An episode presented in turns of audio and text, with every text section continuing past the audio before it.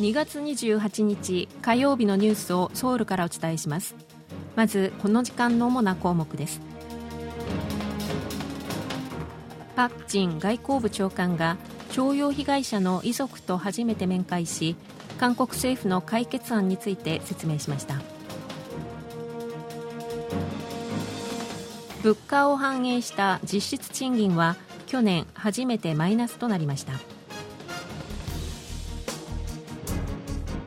エネルギー関連の公社の3社が省エネ対策として1000億ウォン近くを投じることになりました。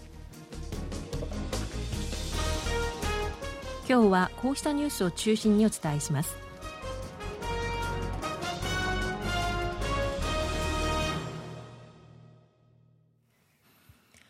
パク・チン外交部長官は28日徴用訴訟で日本の最高裁にあたる大法院で勝訴の確定判決を受けた被害者の遺族と面会し問題の解決に向けて政府が推進している案の内容について説明しました。政府はこれまで支援団体の関係者や訴訟代理人との面会を続け去年9月にはパク・チン外交部長官が一部の被害の当事者と面会していますが長官を含め外交部の関係者が被害者の遺族に会うのはこれが初めてです。遺族との面会に先立ちパク長官は記者らに対し被害者の遺族に会い意見を傾聴し望ましい解決策を見出すために私が直接来たと述べました。外交部の報道官も28日の定例会見でパク長官は今回の面会で賠償訴訟をめぐって韓日共同の利益に合致する合理的な解決策を見出すための韓国政府の外交努力を丁寧に説明し被害者や遺族の意見を直接聞く予定だと説明しています。面会には現在強制徴用をめぐって日本企業と係争中の被害者も一部参加しました。外交部は係争中の被害者に大法院で賠償確定判決が出た場合に政府が示した解決案を受け入れるかどうかについて意見を聞いたものとみられています。韓国政府は日本企業に課せられた賠償金の支払いを韓国企業からの寄付をもとに韓国の財団が基金を設け肩代わりして支払う仕組みを解決策として示しています。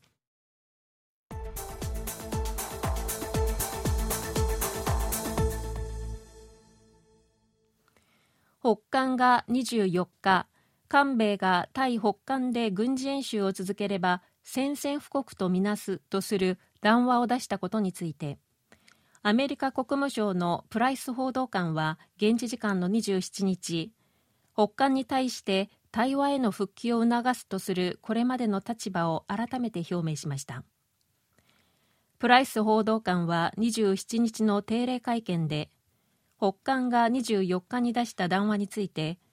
複数の大陸間弾道ミサイルの発射を含め前例のない挑発を続け安全保障を脅かしているのは北韓だとし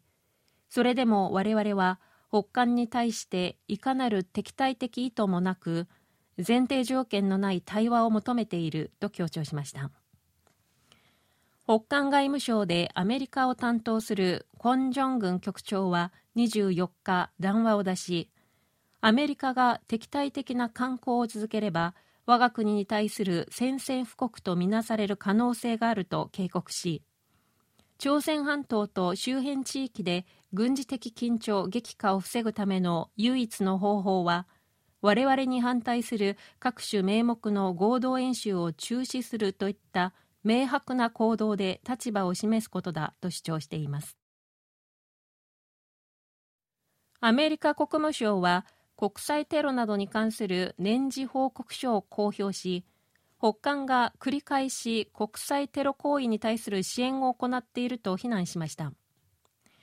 アメリカ国務省は現地時間の27日議会向けの報告書2021年の国別のテロ報告書を公表し今回も北韓をテロ支援国家と指定し北韓は外国領土での暗殺に関わっていることからもわかるように繰り返し国際テロ行為を支援していると指摘しました。報告書はまた日本政府は1970年代から80年代にかけて北韓の国家団体によって拉致されたとみられる多数の日本人に対する完全な説明を求めている。2002年以降日本に帰国した拉致被害者は5人だけだとしています。アメリカはウクライナへの軍事支援と関連して韓国に弾薬の輸出を要請しているとみられていますが韓国企業とアメリカ政府が弾薬の輸出に向けた交渉を行っていることが分かりました。国防部のチョン・ハーギュ報道官は28日の定例会見で韓国企業とアメリカ国防総省の間で弾薬の輸出をめぐる交渉が行われていると認識していると明らかにしました。チョン報道官は前日の27日ウクライナに対する武器の支援についてウクライナに殺傷武器を支援しないという政府の方針に変わりはないとしていました。去年ウクライナへの支援で砲弾の在庫が少なくなったアメリカは韓国から砲弾を輸入して在庫を確保しましたが今年も韓国に砲弾の輸出を要請したとされています。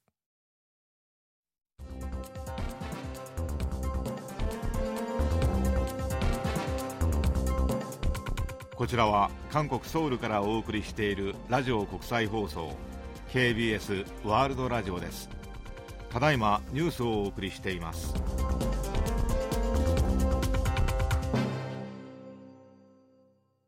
物価を反映した実質賃金は去年2011年以降では初めてマイナスとなりました。雇用労働部が28日にまとめたところによりますと去年の労働者の一月の平均賃金は386万9000ウォンで前年に比べて4.9%増えました。一方で去年1年間の物価上昇率は5.1%で賃金の増加率から物価上昇率を引いた実質賃金は0.2%のマイナスでした。雇用労働部の関係者は今年の物価上昇率は3.5%から3.9%になるとみられている。名目賃金の上昇率が4%を超えない場合今年も実質賃金がマイナスになる可能性があるとしています。統計庁が28日にまとめた2021年の賃金労働雇用所得によりますと大企業の月給は平均563万ウォンで中小企業の266万ウォンの2.1倍となり格差は去年の2.0倍からさらに広がっています。男女別では男性全体の平均月収は389万ウォン女性は256万ウォンで男性が女性より1.5倍多くなっています。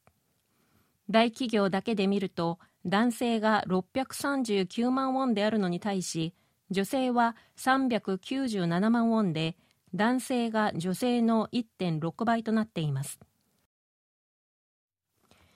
韓国電力公社韓国ガス公社韓国地域暖房公社の3社は今年合わせて1000億ウォン近くを投じ製造小売サービスなどさまざまな業種や一般家庭で省エネをさらに進めるための施策を実施します。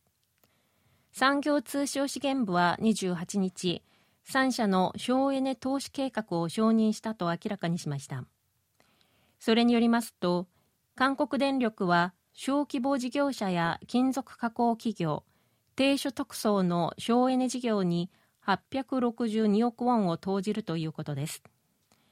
ガス公社は銭湯や宿泊施設工場などを対象に燃料効率の良いガスボイラーとの交換を支援し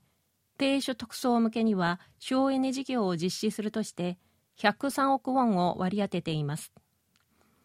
地域暖房公社は12億5500万ウォンを投じて共同住宅の断熱性能を改善する事業などを実施し低所得層の暖房費の削減を図るとしています以上、ジョンジョンリンがお伝えしました。